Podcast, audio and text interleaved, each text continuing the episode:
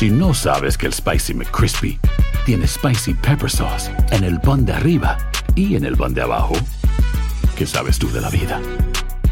Para, pa, pa, pa.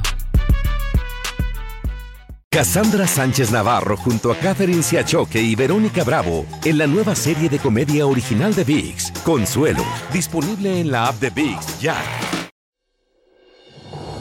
Hola, soy Jorge Ramos y a continuación escucharás el podcast del Noticiero Univisión. Bienvenidos, soy Ilia Calderón y estas son las historias más importantes del día.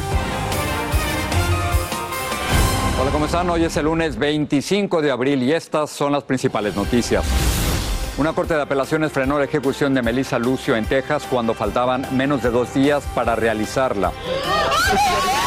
Su familia recibió la noticia mientras hablaba con un equipo de Noticias Univisión. Las autoridades hallaron el cuerpo del Guardia Nacional Tejano que se ahogó mientras salvaba la vida de migrantes en el Río Grande. La Casa Blanca reaccionó. Otra Corte Federal prohibió a los Centros para el Control de las Enfermedades levantar el título 42 por ahora. El gobierno tendrá que seguir deportando rápido a migrantes debido al COVID. Imágenes divulgadas hoy muestran al actor Alec Baldwin sacando un revólver y apuntando hacia una cámara en un ensayo de la película Rust. Se tomó el día en que se le descargó el arma y mató a una cineasta e hirió a otra. Este es Noticiero Univisión con Jorge Ramos e Ilia Calderón. Mama gotta stay.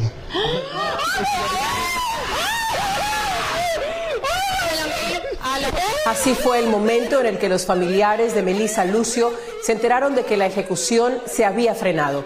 En ese momento se encontraban hablando en exclusiva con el equipo de UnivisionNoticias.com. Al enterarse de la decisión de la Corte de Apelaciones de Texas, la propia Melissa Lucio dijo que está agradecida por la oportunidad de demostrar su inocencia. Muy buenas tardes. Cuando apenas faltaban 48 horas para la ejecución de Melissa Lucio, una decisión judicial la detuvo. Efectivamente, Elia, como hemos venido informando en Univisión, Lucio, su familia y activistas aseguran que, por error, la condenaron en el 2007 por la muerte de su pequeña hija Mariah. Francisco Cobos, en Gainesville, Texas, nos dice qué ocurrirá tras la decisión que hoy tomó la Corte. Entre abrazos y lágrimas de alegría, los hijos de Melissa Lucio recibieron la noticia que parecía un milagro. Se detuvo su ejecución apenas dos días antes de la fecha programada para su muerte.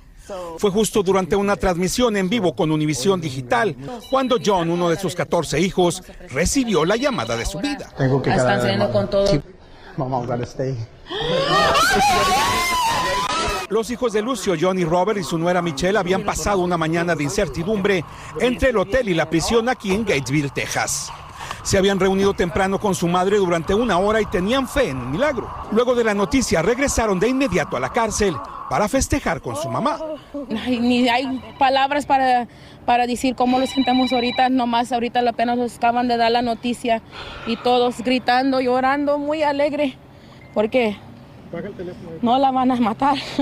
La Corte de Apelaciones Criminales de Texas aceptó cuatro de los nueve argumentos presentados por el equipo de defensa de Lucio en un recurso de habeas corpus presentado el 18 de abril. Después de revisar el expediente, hemos determinado que las reclamaciones 1, 2, 3 y 5 cumplen con los requisitos. Por lo tanto, devolvemos esos reclamos al Tribunal de Primera Instancia para una revisión de los méritos, señala la resolución. Las reclamaciones aceptadas son las referentes a falso testimonio, evidencia científica no disponible, presunción de inocencia y que el Estado suprimió evidencia material favorable a su caso. Melissa eh, tendrá una oportunidad en un juicio ante un nuevo jurado eh, de, de comprobar su inocencia. me siento muy alegre, me siento muy contento. Peleamos por 15 años por mi mamá. Por ahora, Melissa Lucio continuará en esta prisión, pero como dijeron sus abogados y la Corte de Apelaciones lo aprueba, la puerta está abierta para un nuevo juicio. En Gatesville, Texas, Francisco Cobos, Univision. Una Corte Federal prohibió temporalmente a los Centros para el Control de las Enfermedades levantar el título 42. Esa es la regla que permite deportar rápidamente a inmigrantes debido a la pandemia del coronavirus. Esto en respuesta a una demanda presentada por los gobiernos republicanos de Missouri, Luisiana y Arizona. Mientras tanto, en la frontera, las autoridades recuperaron el cuerpo del Guardia Nacional que se ahogó en el Río Grande mientras salvaba a migrantes. Marlene Guzmán nos informa del hallazgo. Flotando en el río y portando aún el uniforme militar, lograron recuperar este lunes el cuerpo del soldado especialista Bishop Evans de 22 años. El trágico hallazgo se hizo a poco de cumplirse las 72 horas de su desaparición en las aguas del Río Grande en Eagle Texas. Su cadáver se cubrió con la bandera de Estados Unidos y en una carroza lo llevaron a una funeraria en esta ciudad, donde lo trasladaron a otro vehículo fúnebre. Después, en caravana, autoridades estatales lo escoltaron hasta Laredo. Fue criado por su abuela. Nuestras oraciones están con usted, pero su nieto no murió en vano. Arriesgó su vida por una persona que no conocía. El congresista González dice que el soldado Evans intentó nadar hasta el lado mexicano, pero lo arrastró la corriente. Pregunté, ¿cuántos soldados ha tenido que salvar la patrulla fronteriza? Y la respuesta fue ninguno. Esto me dice que Evans reaccionó. Lo buscaron incansablemente hasta que esta mañana lo encontraron muy cerca del área donde rescató a los migrantes que estaban a punto de ahogarse. Que por salvar la vida de otras personas perdió la vida de él. La Guardia Nacional de Texas dijo, estamos devastados por la muerte de un miembro de nuestra familia. Reconocemos la generosidad de este heroico soldado que dio su vida por el servicio de nuestro Estado y la seguridad nacional. Militares vinieron a colocar esta bandera, flores y también globos en honor al soldado caído de Arlington, Texas. Horas después del hallazgo, una delegación de congresistas republicanos recorrió parte del Río Grande con agentes de la patrulla fronteriza para discutir la seguridad en la frontera sur. este viaje no vale la pena, es tan peligroso. Si quiere cruzar, hazlo por la manera correctamente por la puerta de entrada. El gobernador de Texas expresó su sentir ante la muerte del soldado diciendo que están eternamente agradecidos por la forma en la que Evans heroicamente sirvió a este estado y a esta nación. En Paz, Texas, Marlene Guzmán, Univisión. Desde hoy el Servicio de Inmigración definirá el destino de miles de inmigrantes con orden de deportación que llevan años viviendo con el temor de tener que abandonar el país. Con la reapertura de sus casos, algunos de ellos podrían liberarse de la repatriación. Su situación será analizada ahora bajo una nueva política que le da prioridad a las deportaciones de inmigrantes cuando estos representen peligro para la seguridad del país. Luis Mejid nos explica más sobre esta medida y nos cuenta quiénes podrían beneficiarse. Nuevas reglas le dan hoy esperanza a cientos de miles que enfrentan la deportación. Los fiscales de inmigración podrán ahora frenar las repatriaciones de todos aquellos que no se consideren una amenaza a la seguridad pública. Los funcionarios tienen poderes extraordinarios para cerrar temporalmente los casos, quitándolos del calendario, para terminarlos, cancelándolos definitivamente o para reabrir la orden de deportación y reevaluarla. ¿Qué debe hacer si tiene un caso pendiente? Tienen que tener ya un abogado o abogada en el proceso de corte de inmigración. Entonces tienes que referirte o hablarle a tu abogado o abogada de inmigración para ah, que pueda negociar o tramitar lo que se llama el desestimo de los casos. La estrategia beneficiaría a unos 700.000 extranjeros que tienen casos abiertos de deportación y es parte de los planes de la Casa Blanca para descongestionar las cortes inmigratorias, que ya tienen más de 1.700.000 casos pendientes. Eso es especialmente importante ahora porque el inminente fin del título 42 augura una nueva ola de casos de asilo. La nueva política significa que aquellos indocumentados que no amenazan la seguridad pública pueden respirar más tranquilos y aun quienes no tienen casos pendientes la están celebrando. Sinceramente no estamos haciendo mal a nadie, estamos trabajando pues ganando el dinerito honestamente, ¿no? Esto es bueno para nuestra comunidad, que realmente no es ni una, ni una amenaza pública, ni una eh, amenaza a la seguridad nacional, ni es un peligro eh, fronterizo. Entonces, esto nos abre un camino para todas estas personas que puedan calificar. No es una solución permanente ni una residencia, pero sí una oportunidad de quedarse por ahora en el país que muchos podrán aprovechar. En San Francisco, Luis Mejía, Univisión. Y ahora la violencia en México, la investigación por la muerte de Bani Escobar se ha intensificado. Ella es la joven mexicana de 18 años a la que hallaron muerta 13 días después de que desapareciera en la carretera del Heredo. El caso se investiga como feminicidio y la policía no descarta que haya sufrido abuso sexual. Karina Garza en Monterrey nos dice que hoy se rindió homenaje a ella en la universidad donde estudiaba. No están solos. Seguiremos luchando por justicia para su hija. Así homenajearon a Devani Escobar en la universidad donde cursaba el tercer semestre para convertirse en abogada. Lamentablemente, ustedes creen que se va a acabar el mundo. En este caso se le acabó a mi hija. Los estudiantes se unieron a la petición de justicia de sus padres. Y si hay algún culpable, de acuerdo a la ley, como ellos lo marcan, que se le caiga todo este ¿cómo se llama? el peso de la ley. Este también deslindar toda la responsabilidad y que si existió negligencia por parte de la Fiscalía de Antisecuestros, también que, que caiga quien tenga que caer el caso ahora es investigado como feminicidio. La policía regresó al motel donde fue hallada la joven y realizaron una inspección este lunes, tras haberlo dejado sin vigilancia todo el fin de semana. Su madre recuerda que Devani soñaba con graduarse. Me hubiera gustado verla sus sueños realizados, toda una abogada, pero no se pudo. En nuevos videos de la joven, sus padres aseguran que se aprecia que ingresa sola al motel. Con un peritaje externo, esperan se esclarezca su desaparición y muerte. Nada más para descartar alguna diferencia en cuanto al peritaje original. Se espera que los videos de la investigación sean mostrados en su totalidad cuando esta concluya. Estas muestras de cariño fueron agradecidas por los padres de Devani, quienes en un mensaje a los estudiantes universitarios les pidieron ejercer con orgullo la carrera de Derecho, tanto como a su hija le habría gustado. En Monterrey, México, Karina Garza Ochoa. El presidente de Ucrania, Volodymyr Zelensky, describió como alentadoras y efectivas las conversaciones con el secretario de Estado de los Estados Unidos, Anthony Blinken, y el secretario de Defensa, Lloyd Austin, que durante el fin de semana visitaron la capital ucraniana. Ambos funcionarios dijeron que Ucrania puede ganarle la guerra a Rusia. Los rusos atacaron la red ferroviaria y una refinería, dañando valiosa infraestructura.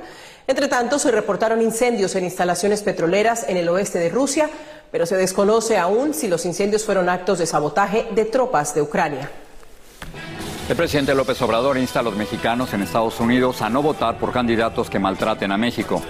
La Corte Suprema escucha las protestas de un entrenador de fútbol al que despidieron por rezar antes de los Juegos. De autoridades divulgaron un video dramático del momento en que los paramédicos atienden a la cineasta mortalmente herida durante el ensayo de la película Rust. Si no sabes que el Spicy McCrispy tiene Spicy Pepper Sauce en el pan de arriba y en el pan de abajo, ¿qué sabes tú de la vida? Para, pa, pa, pa. Cassandra Sánchez Navarro junto a Catherine Siachoque y Verónica Bravo en la nueva serie de comedia original de VIX, Consuelo, disponible en la app de VIX ya. The living room is where you make life's most beautiful memories. But your sofa shouldn't be the one remembering them. The new life resistant, high performance furniture collection from Ashley is designed to withstand all the spills, slip ups, and muddy paws that come with the best parts of life. Ashley high performance sofas and recliners are soft, on trend, and easy to clean. Shop the high performance furniture in store or online at ashley.com. Ashley, for the love of home. Estás escuchando el podcast del Noticiero Univisión. Una corte federal declaró en desacato al expresidente Donald Trump y le multó con 10 mil dólares diarios mientras no presente documentos requeridos por la Fiscalía de Nueva York. La Fiscalía investiga si hubo fraude en el avalúo de propiedades y en declaraciones financieras de la organización Trump. Un abogado de Trump alegó que este no usaba el tipo de correos electrónicos o mensajes de texto que los fiscales buscan. El presidente de México, Andrés Manuel López Obrador, pidió a las decenas de millones de mexicanos que pueden votar aquí en las elecciones en Estados Unidos que no apoyen a candidatos demócratas o republicanos que maltraten a México. Lo dijo después de unas recientes declaraciones del expresidente Trump en que se jactaba de que el gobierno mexicano se había doblado ante él. En la Ciudad de México, Jessica Sarmeño nos explica. Eh, denuncia. Esta mañana la respuesta de Andrés Manuel López Obrador al expresidente Donald Trump fue contundente. Que nosotros no vamos a permitir a ningún partido de los dos de Estados Unidos, ni a ningún candidato que utilicen a México como piñata. Es que este fin de semana, en un acto político en Ohio, después de decir que AMLO le caía bien aunque fuera socialista, Trump relató cómo supuestamente amenazó al canciller Marcelo Ebrard para utilizar a miles de soldados mexicanos para frenar a los migrantes y aceptar el programa Quédate en México. Trump dice que amenazó a Ebrard con poner un arancel del 25% a todos los autos y mercancías provenientes de México. Y luego se burló de la supuesta facilidad con la que Ebrard aceptó sus términos. Señor, será un honor tener el programa Quédate en México, dice Trump, que le respondió. Hoy López Obrador atribuyó la burla que en Estados Unidos habrá elecciones este año y para evitar más ataques les pidió a los más de 40 millones de conacionales que viven allá y a los hispanos en general que recuerden sus orígenes. Para que si se maltrata a México o algún país de América Latina, del Caribe, no voten por esos partidos y por esos candidatos. Ebrard también respondió en Twitter. Él resaltó la interesa de AMLO de no aceptar el capítulo de integración comercial en el nuevo Tratado de Libre Comercio. Y remató así en un tuit. Lo de ayer es un hombre en campaña agitando el antimexicanismo que lo caracteriza. Lo que nos califica son los hechos, no sus dichos. Sí es de preocupar que ya el tema migratorio, el tema México, el tema la frontera con México está al centro. A mí me cae bien el presidente Trump aunque es capitalista. En la Ciudad de México, Jessica Cermeño, Univisión. Aquí en los Estados Unidos, la Corte Suprema de Justicia analiza hoy el recurso interpuesto por un entrenador de fútbol americano de secundaria que perdió su trabajo por realizar junto a sus alumnos en el terreno de juego después de cada partido. Él argumenta que violaron su libertad religiosa, pero el distrito escolar dice que tomó su decisión para evitar que parezca que la escuela respalda una creencia religiosa en particular. Claudia Uceda salió a buscar opiniones. La Corte Suprema examinó la práctica de rezar y la primera enmienda y en el centro está este entrenador de fútbol americano. Yo solo quiero practicar mi fe, sostuvo. Joe Kennedy fue entrenador de fútbol en una escuela secundaria en el estado de Washington. En 2008 empezó a rezar solo después de los juegos. Luego, los estudiantes se unieron y rezaron con él, pero cuando la escuela se enteró, le pidieron que lo hiciera en privado si quería conservar su trabajo, a lo que él se negó. Nadie debería de ser despedido ni preocuparse por su trabajo si muestra algún tipo de fe, sostuvo. El distrito escolar sostuvo que Kennedy cruzó la raya constitucional y que como empleado público su acto de fe podría verse como un respaldo a una religión específica. Algunos estudiantes dijeron que se sentían presionados, pero otros lo apoyaron. Hoy la Corte Suprema con una mayoría conservadora parecía estar al lado del entrenador. El juez Brett Kavanaugh dijo que el entrenador no le había pedido a sus jugadores a que rezaran con él. Los jueces liberales expresaron preocupación por los estudiantes que se sintieron presionados. Lo que está en juego en este caso es la posible ampliación de las libertades. De las libertades individuales de expresión y de, eh, eh, ejercicio de religión la decisión puede tener implicaciones para las escuelas públicas en todo el país. Indicará hasta qué punto los profesores conservan ciertos derechos constitucionales y si los mantienen en el aula, la cafetería o en el campo de fútbol. Si a él nació darle las gracias a Dios en la cancha, lo hizo bien. Para mí no tiene nada de malo eso. Pero se acusa al entrenador de violar las libertades religiosas de los estudiantes. Se espera una decisión sobre este caso posiblemente a finales de junio. En Washington, Claudio Seda, Univision. El trágico disparo del actor Alec Baldwin en plena filmación de la película Ross que le costó la vida a la directora de fotografía Helena Hutchins vuelve al primer plano de la noticia. Hay nuevas imágenes que muestran a Baldwin sacando un revólver y apuntando a la cámara en un ensayo antes de este disparo fatal. Otras muestran el dramático momento en que llegan a atender los socorristas. Guillermo González tiene el reporte. Este es el momento en el que el primer equipo de paramédicos llega al lugar del rodaje de la película Rust, después de que el actor y productor Alec Baldwin disparó accidentalmente un revólver durante una de las escenas, hiriendo mortalmente a la directora de fotografía Halina Hutchins en octubre pasado. Estas imágenes nunca antes reveladas serían de la cámara corporal de uno de los bomberos que acudieron a la escena para atender a Hutchins de 42 años. 32 Santa Fe, one female shot the chest. Una mujer baleada en el pecho, un hombre baleado en el estómago. Pedimos transporte aéreo, dice uno de los paramédicos. En el video se observa la dramática lucha de los paramédicos para salvar la vida de la mujer y cuando solicitan la presencia de un helicóptero para transportarla debido a la gravedad de su estado. Junto a la fotógrafa herida se ve a Joel Sousa, miembro del equipo de Baldwin, que también resultó herido por la bala, pero logró sobrevivir. Y en estas imágenes se ve a Baldwin practicando la escena. En cuestión de minutos, los dos heridos fueron atendidos dentro de una de las locaciones de la filmación, donde momentos antes ocurrió la fatal balacera. Desde que ocurrió el incidente, Alec Baldwin insiste en que él no apretó el gatillo y que sería incapaz de apuntarle y dispararle a alguien. La investigación continúa. Jorge, regreso contigo. Guillermo, muchas gracias. Y ahora pasamos con don León Krause para ver qué tiene esta noche. León. Don Jorge Ramos, gracias. Una organización de derechos humanos acusó a la administración Biden de enviar a miles de inmigrantes que piden asilo a prisión por largos periodos donde sufren daño físico y psicológico. Muchos son disidentes políticos, activistas de derechos humanos, sobrevivientes de violencia de género. Y la policía de Chicago informó que 42 personas resultaron heridas de bala solo el fin de semana. De ellas murieron. Un concejal de Chicago dijo que la cantidad de armas ilegales en la calle nunca ha sido tan alta. Junto con el alcohol, las peleas, conflictos, están todos los ingredientes para esta violencia tremenda. Les vamos a dar los detalles de eso y mucho más hoy por la noche. Sigue este podcast en las redes sociales de Univision Noticias y déjanos tus comentarios. Regresó a la Tierra la primera misión privada de la Estación Espacial Internacional. La cápsula de la empresa SpaceX descendió hoy sobre el Océano Atlántico frente a las costas de la Florida. Sus ocupantes, un ex astronauta de la NASA, un empresario israelí, un inversionista canadiense y un magnate inmobiliario de Ohio, fueron recogidos por una embarcación especial. finalmente el hombre más rico del mundo logró su objetivo y va a comprar Twitter. Elon Musk llegó a un acuerdo con la popular plataforma para adquirirla por unos 44 mil millones de dólares y hacerla privada.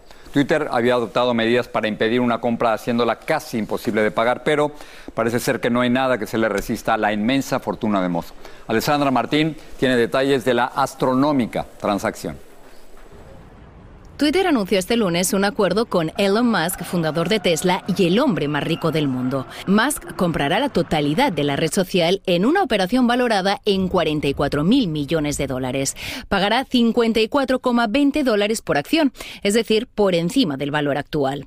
El magnate hizo pública la oferta hace 11 días, después de que se difundiera que había adquirido una primera participación del 9,2% de la empresa.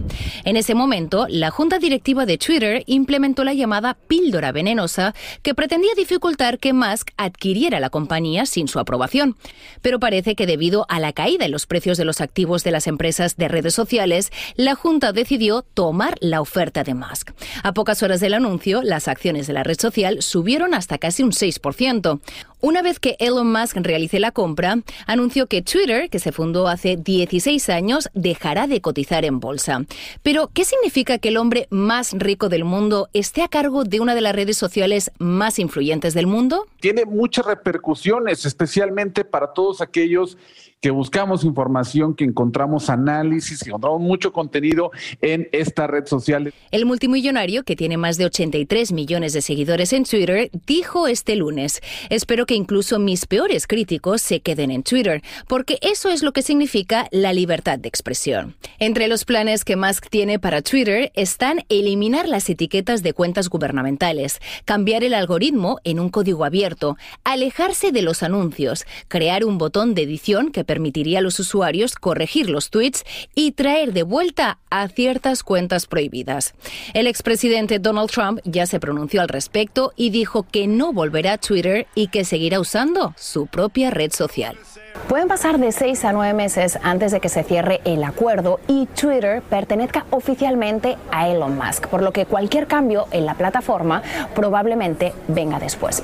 Muchas gracias, Alexandra. Y antes de despedirnos, quisiera compartir con nuestros televidentes que durante el fin de semana, como millones de personas en el mundo, di positiva para el COVID-19. Tengo mis dos vacunas, tengo también mi refuerzo y gracias a eso soy asintomática. Así que, Jorge, durante unos días no voy a estar contigo en el estudio, pero espero que podamos vernos pronto. Iliam, que te mejores y nos vemos mañana. Buenas noches. Noticiero Univisión, siempre a tu lado.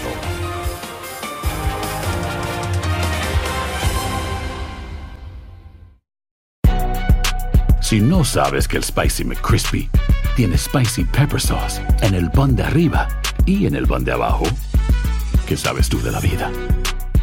Para pa. Cassandra Sánchez Navarro junto a Catherine Siachoque y Verónica Bravo en la nueva serie de comedia original de VIX, Consuelo, disponible en la app de VIX ya.